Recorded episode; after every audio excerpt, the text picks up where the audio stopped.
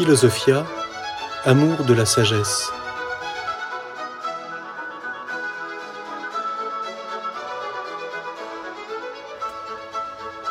L'histoire de la philosophie.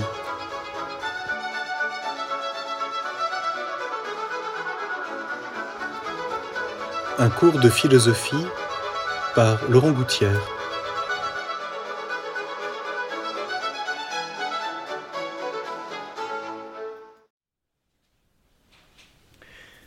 Puisque nous sommes euh, au début d'une nouvelle année, je voudrais d'abord euh, souhaiter à tous les, auditeurs une bonne année. Et puisque nous faisons de la philosophie, que ce soit une année de recherche de la vérité, de recherche de la sagesse. Et dans le, cours que nous faisons en, histoire de la philosophie, dans l'esprit que nous avons commencé à essayer de, euh, suivre, nous en sommes restés avant Noël à cette à ces, deux grandes préparations, on pourrait dire, de la philosophie grecque, que sont d'une part les, deux grands poèmes homériques, euh, l'Iliade et l'Odyssée, qui nous montrent déjà une certaine conception de l'homme, et puis chez Hésiode, euh, sur lequel nous aurons l'occasion de revenir d'ailleurs, une réflexion à la fois de théologie philosophique, ce qu'on a appelé quelquefois beaucoup plus tard la théologie naturelle, et puis une réflexion très humaine, très simple, sur la justice et sur le travail. Et nous allons maintenant euh, prendre successivement quelques grands noms de ce qu'on a appelé classiquement la période archaïque, c'est-à-dire ce qui est grosso modo la fin du 7e siècle avant Jésus-Christ et le 6e siècle, et ce qui s'achève avec euh, l'apogée d'Athènes euh, après les guerres médiques. Et je voudrais dans ce, premier cours si je puis dire, vous proposer une, petite leçon de géographie. Une remarque que l'on a faite dès l'Antiquité, qu'on trouve déjà chez Diogène Laërce. Diogène Laërce est un biographe et un, compilateur qui a écrit euh, la vie des philosophes illustres et aussi euh, les, opinions des philosophes. Il vit au IIIe siècle après Jésus-Christ. Et déjà lui, Diogène Laërce, fait cette remarque que la philosophie a commencé euh, après ces grandes préparations, par deux grands foyers géographiques très distincts, très éloignés l'un de l'autre, et pourtant unis par euh, la même, euh, on pourrait dire la même, aujourd'hui, on aujourd'hui la même ère culturelle, le monde grec du 9e au 5e siècle avant Jésus-Christ, avant la grande apogée d'Athènes, se, partage un peu entre ces deux extrêmes, d'une part ce qu'on appellerait aujourd'hui euh, la Turquie, bon, qui à l'époque est euh, l'Asie mineure, et, notamment avec l'école de Milet, sur laquelle nous allons revenir dans un instant. Les philosophes de cette grande école de philosophie, euh, avec le développement des cités que sont Milet, Éphèse, s'intéressent avant tout à la, nature. Nous allons développer ça dans quelques instants. Et puis, à l'autre extrême, dans ce qui est l'actuelle Italie du Sud et la Sicile, ce qu'à l'époque on appelle la Grande Grèce, euh, de façon contemporaine, de ces philosophes euh, euh, qui s'intéressent à la nature, tout de suite un foyer qui, qui, se développe et qui va être essentiellement l'école pythagoricienne, puis l'école d'Élée, ce qu'on a appelé les Éléates, dont le nom principal bien sûr est Parménide, et qui vont s'intéresser, eux, beaucoup plus aux mathématiques, à l'astronomie, à la musique, et aussi s'interroger d'une façon à la fois religieuse et philosophique sur la destinée de l'être humain. Donc Diogène Laërce c'est le premier à montrer qu'il y a ces deux grands foyers et que ça précède euh, une rencontre qui se fera beaucoup plus tard à Athènes. Et puis, après Diogène Laërce, il y a un texte très célèbre de Proclus, un philosophe néoplatonicien du 5e siècle après Jésus-Christ. Il est grosso modo de 412 à 485. Donc un, philosophe néoplatonicien qui, dans un texte là aussi très important, qui commente le dialogue de Platon qui s'intitule le Parménide. Proclus euh, fait une remarque que j'aimerais ici vous lire. Donc c'est tiré du commentaire du Parménide de Platon par Proclus. Et voici ce texte. Les philosophes d'Italie, comme nous l'avons souvent dit, se sont occupés tout spécialement des choses qui sont des formes intelligibles, et n'ont touché que très peu à la philosophie des choses, objet de l'opinion. Ça, ça fait une allusion très claire au poème de Parménide, sur lequel nous viendrons plus tard, la distinction entre le monde intelligible, le monde de l'être pour Parménide, et puis le monde des opinions, ce que Parménide appellera le monde des hommes à double tête, qui s'intéressent au devenir, aux apparences. Bon. Et donc les philosophes d'Italie, c'est-à-dire euh, la Grande Grèce, c'est-à-dire la dimension pythagoricienne, puis l'école d'Élée avec Parménide, euh, se sont intéressés avant tout, dit Proclus, aux formes intelligibles. Il poursuit Les philosophes d'Ionie, donc l'Ionie c'est l'Asie mineure, c'est-à-dire l'actuelle euh, Turquie, la côte turque, où on trouve Éphèse, Milet. Les philosophes d'Ionie, au contraire, se sont peu souciés de la théorie des, des intelligibles et ont étudié dans tous les sens la nature et les œuvres de la nature. Socrate et Platon, beaucoup plus tard, abordant ces deux sujets ensemble, ont donné son complément à la philosophie qui restait trop pauvre et exposé une philosophie plus haute et plus vaste. Et c'est ce que Socrate montre dans le Phédon lorsqu'il dit qu'il s'était pris d'abord épris de la physiologie, c'est-à-dire la philosophie de la nature, mais qu'ensuite il s'était jeté avec une ardeur précipitée vers les idées et les causes divines des êtres. Les idées philosophiques que ces deux écoles avaient exposées, Platon et Socrate réunirent ce qu'elles contenaient toutes deux de bon, et en formèrent une seule doctrine qui exprime la vérité la plus complète. Et c'est là ce qu'il me semble que Platon nous indique par la présente scène. Donc c'est une scène qui se situe au début du dialogue du Parménide que Proclus commente, qui, ce qui mérite ici toute notre admiration, nous fait connaître déjà suffisamment les idées dont traitera le dialogue. En effet, ce sont des Ioniens qui se rencontrent à Athènes afin de participer à des doctrines plus parfaites, tandis que les personnages d'Athènes ne se rendent pas en Italie pour la même raison, afin de connaître les théories des philosophes de ce pays. Mais inversement, ceux-ci, venus à Athènes, leur communiquent leur propre philosophie. De sorte que pour ceux qui peuvent et savent voir, il s'agit des êtres eux-mêmes.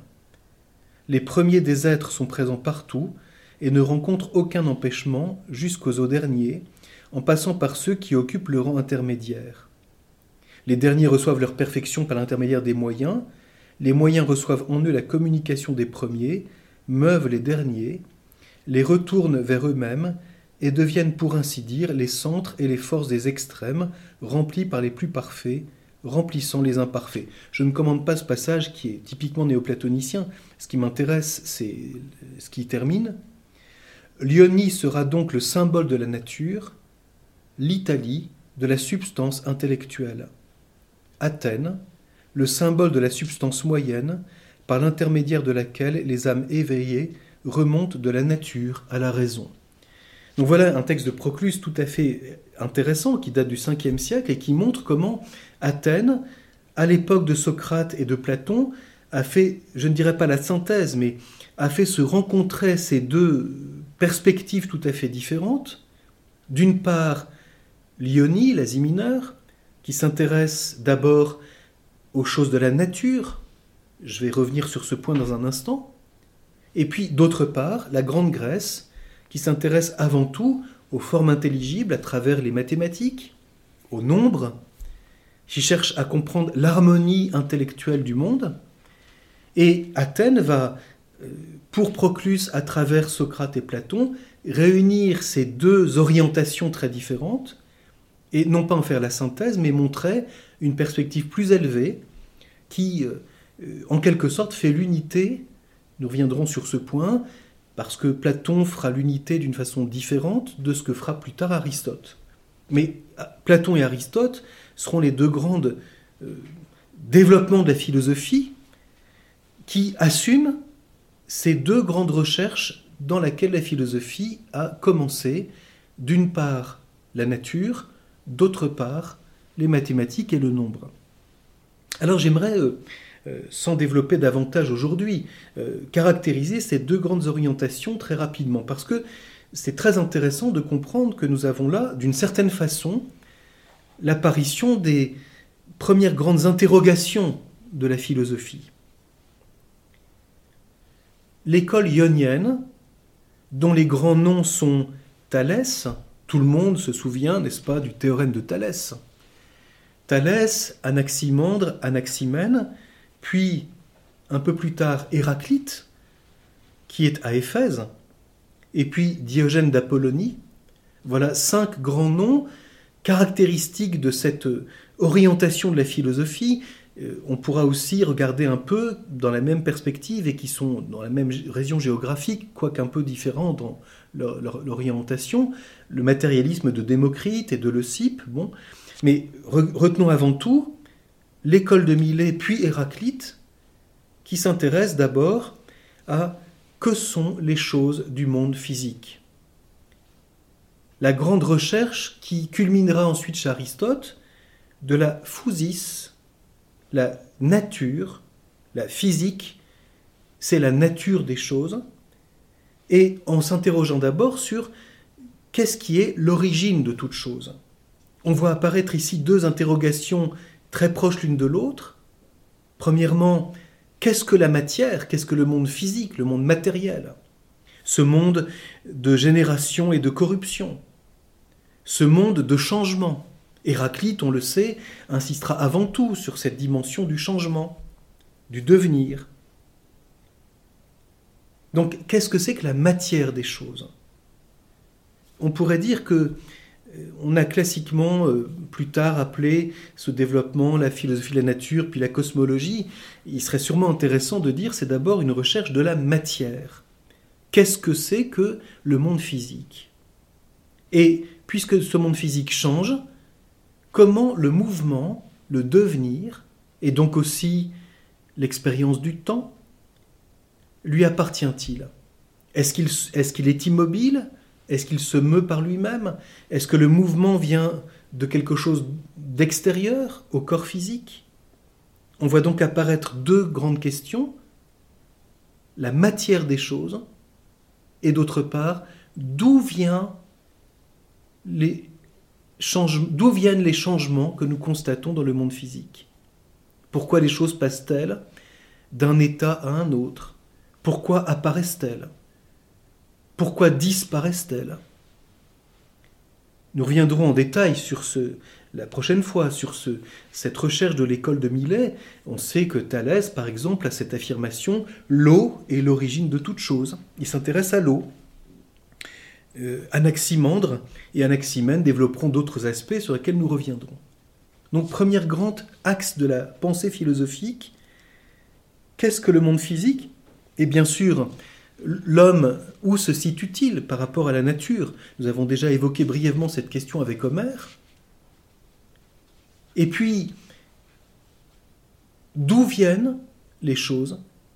Quelle est l'origine de toute chose Une question très profonde, ce qu'on a appelé beaucoup plus tard avec Aristote la cause efficiente, mais qui répond à la question d'où les choses deviennent-elles? À l'autre extrême, dans ce que nous appelons à l'époque la Grande Grèce, donc je redis, ce qui est l'Italie du Sud et la Sicile. D'ailleurs, vous pouvez regarder sur l'écran, euh, il y a une carte qui s'affiche et qui indique ces deux grands lieux pour que vous puissiez les situer avec les grandes cités euh, que peut-être euh, nous avons du mal à identifier, mais dont, par exemple, dans l'Asie mineure, dans la Turquie d'aujourd'hui, nous connaissons les ruines. Si on va à Éphèse, à Milet, on connaît des ruines antiques, et c'est là que ces développements se sont faits. Et d'autre part, en Sicile et en Italie du Sud, là aussi, on trouve des traces de ces premières cités grecques euh, dans lesquelles se sont développées ces recherches intellectuelles et artistiques, et, quand il s'agit de la Grande Grèce, aussi religieuses. Ici, on évoque quelques noms très importants. Pythagore, bien sûr, qui est non seulement philosophe, c'est lui le premier qu'on appelle philosophe, et qui se dit philosophe, mais qui est non seulement un, chercheur de la vérité, mais aussi quelqu'un qui a proposé tout un itinéraire de vie, avec y compris une attitude religieuse. Puis quelqu'un comme Xénophane, je vais revenir sur ces noms-là, et son disciple Parménide. Voilà trois grands noms que nous avons peut-être hein, déjà pu entendre, dont nous avons pu lire tel ou tel texte. Et euh, euh, ce, lieu géographique, c'est le siège d'une part de l'école pythagoricienne, en particulier dans la cité de Crotone, et puis de l'école un peu plus tard, de l'école d'Élée, l'école Éléate, hein, qui se situe en Italie du Sud, qui était d'ailleurs une colonie grecque venant, je vais revenir sur cela dans un instant, fondée par des Grecs venant d'Asie mineure. Et leur recherche, là aussi, je ne vais pas développer davantage aujourd'hui, je souligne simplement cet axe que j'ai brièvement évoqué tout à l'heure. Leur recherche est d'abord quelle est l'essence intelligible des choses? Et ils vont s'intéresser avant tout au nombre. Et donc on a chez eux toute une recherche sur les mathématiques, y a-t-il une proportion ensuite dans le monde physique? Est-ce que les mathématiques nous donnent une proportion intelligible de l'ordre des choses? Ce sont les premiers qui s'intéressent notamment à l'ordre des planètes. Le grand nombre pour les pythagoriciens, c'est le nombre 10, et ils disent puisque le nombre 10 est le nombre parfait, il y a forcément 10 planètes. Et à l'époque, puisque euh, n'en connaissaient que 9, alors, euh, il y en a forcément une dixième, mais qu'on ne connaît pas encore, qu'on appelle l'antiterre, etc. Bon, toute une perspective, mais ils vont chercher à regarder comment les planètes se sont, sur, sont sur des orbites qui comportent une proportion. Et cette proportion se retrouve dans la musique, c'est ce qu'on appelle la gamme pythagoricienne, qui est semblable au rapport que les planètes ont entre elles. Et donc, un premier effort de comprendre ce qu'on a appelé plus tard l'analogie, c'est-à-dire des, rapports de proportion dans une grande diversité qui ont cependant quelque chose de commun. Les mathématiciens euh, parmi vous savent très bien combien l'analogie, la proportion, est un problème d'abord mathématique qui ensuite va être transposé en philosophie et avant tout par Aristote. Et donc, leur question, qui bien sûr euh, se développera en particulier chez Parménide de façon un peu différente, c'est quelle est l'intelligibilité que nous pouvons avoir des choses, et est-ce que ce n'est pas d'abord, sans transposer des choses qui sont bien postérieures, mais est-ce n'est pas d'abord la pensée qui gouverne le monde? D'un côté, on a la matière, le devenir, l'origine, le changement. De l'autre, un monde intelligible, proportionné, qui relève de l'esprit, et qui est ce qui fait comprendre la loi qui commande l'univers.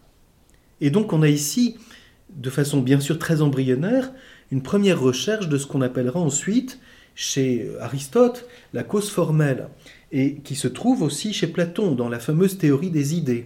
La théorie des idées, ce que nous avons vu en, lisant le texte de Proclus tout à l'heure, Platon l'a avant tout en disant qu'il a eu peur de la position d'Héraclite, il l'a avant tout à l'origine pythagoricienne et à la position de Parménide c'est-à-dire l'être et la pensée, comment voir leur relation? Je n'entre pas davantage aujourd'hui sur cette question, mais nous voyons bien le problème qui, se, dit, qui se dessine.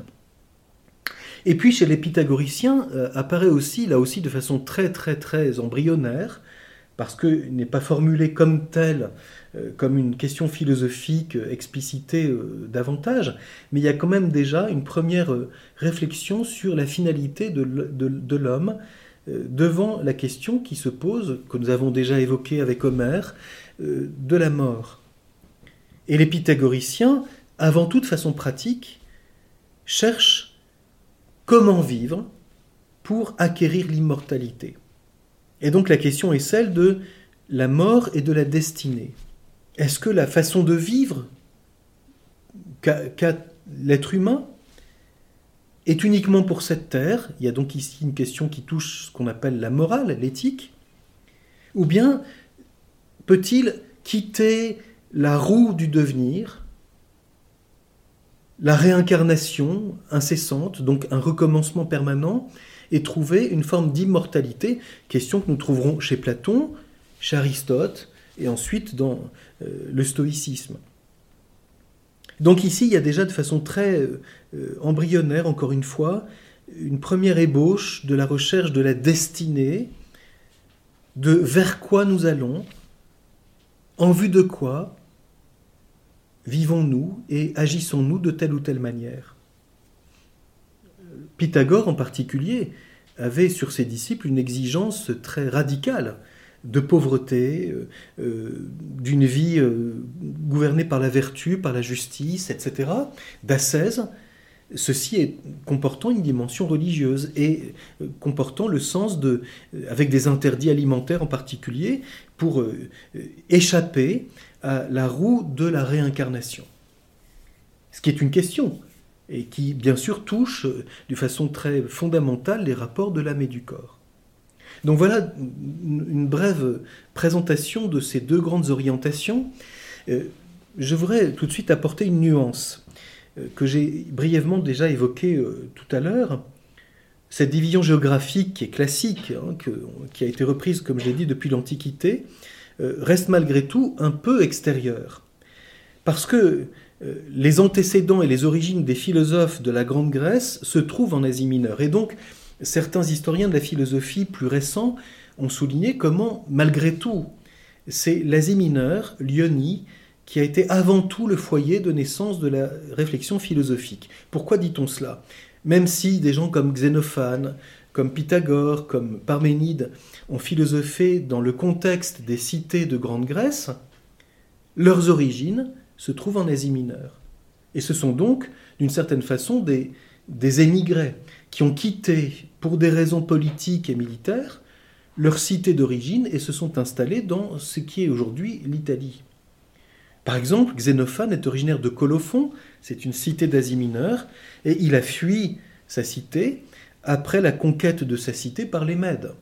Il s'est donc réfugié en Italie du Sud, et c'est là qu'il a philosophé.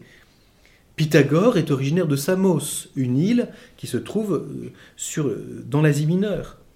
Et il fuit, lui, la cité de Samos euh, à cause de la tyrannie de Polycrate et se réfugie à Crotone.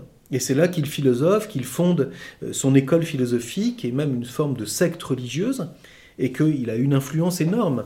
Euh, il a été invité d'ailleurs par Polycrate à revenir à Samos et il a refusé cela en disant qu'il ne voulait pas cautionner un régime politique qu'il estimait contraire à la vérité, tout en respectant euh, la position de Polycrate. Et bien sûr, il ne s'agit pas ici d'exagérer, mais c'est intéressant de bien voir cela. Et puis Parménide, qui est sans doute né à Élée, donc en Italie, euh, à l'époque de Parménide, c'est une colonie fondée par des Grecs d'Asie mineure qui ont fui, euh, comme pour Xénophane, qui ont fui les Mèdes.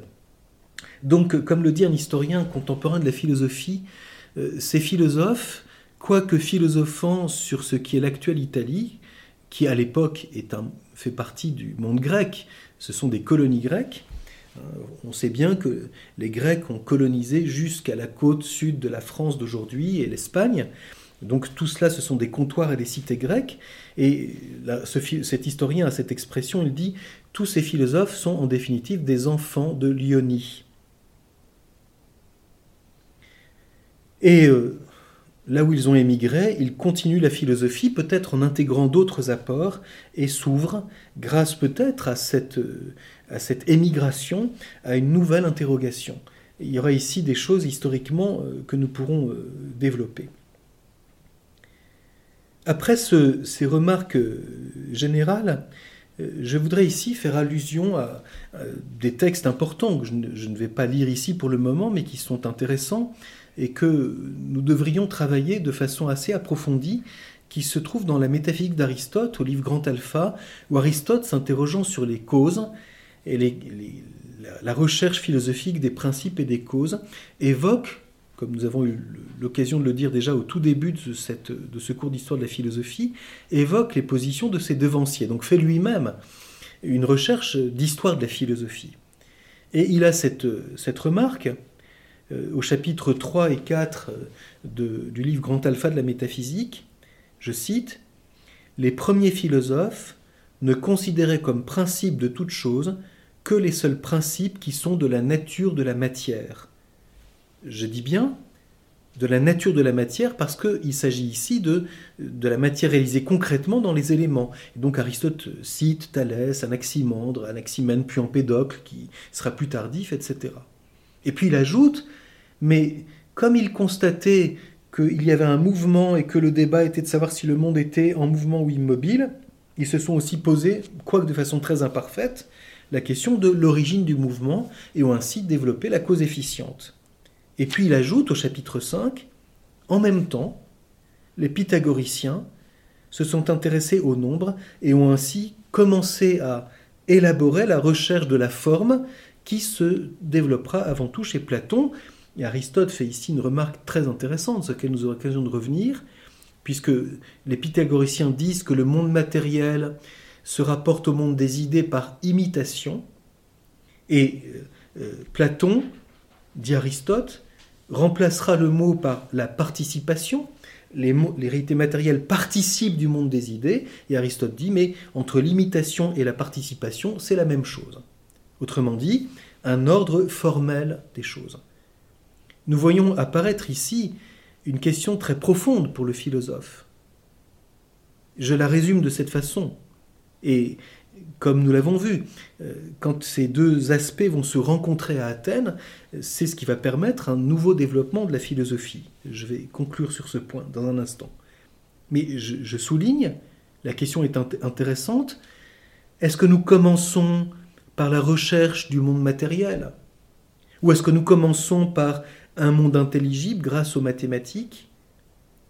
Qu'est-ce qui nous permet d'avoir l'intelligibilité du monde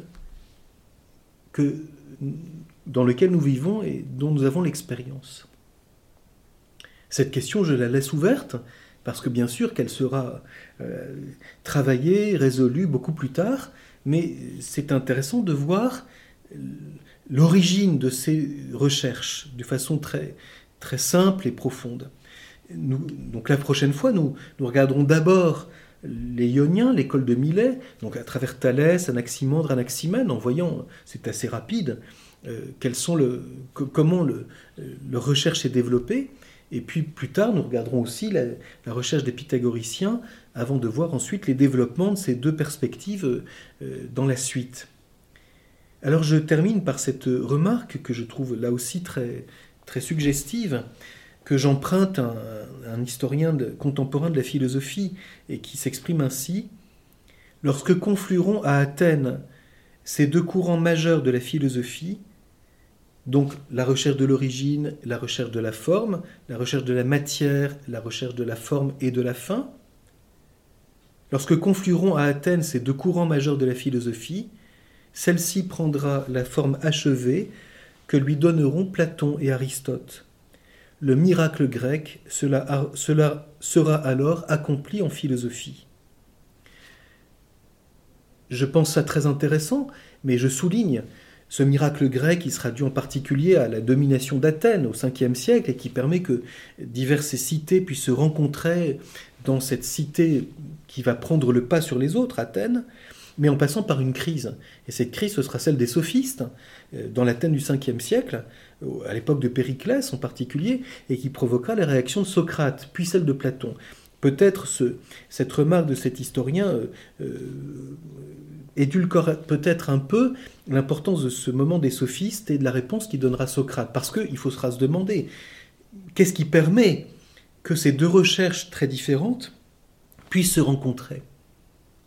Socrate inaugurera à travers sa recherche cette rencontre, Platon la développera, et Aristote, disciple de Platon, la développera autrement en proposant une autre solution de rencontre entre ces deux grandes recherches philosophiques. L'origine de toute chose, la forme de toute chose, la matière et la finalité. Nous voyons apparaître ici de façon très embryonnaire cette recherche des grandes causalités qu'Aristote le premier développera principalement.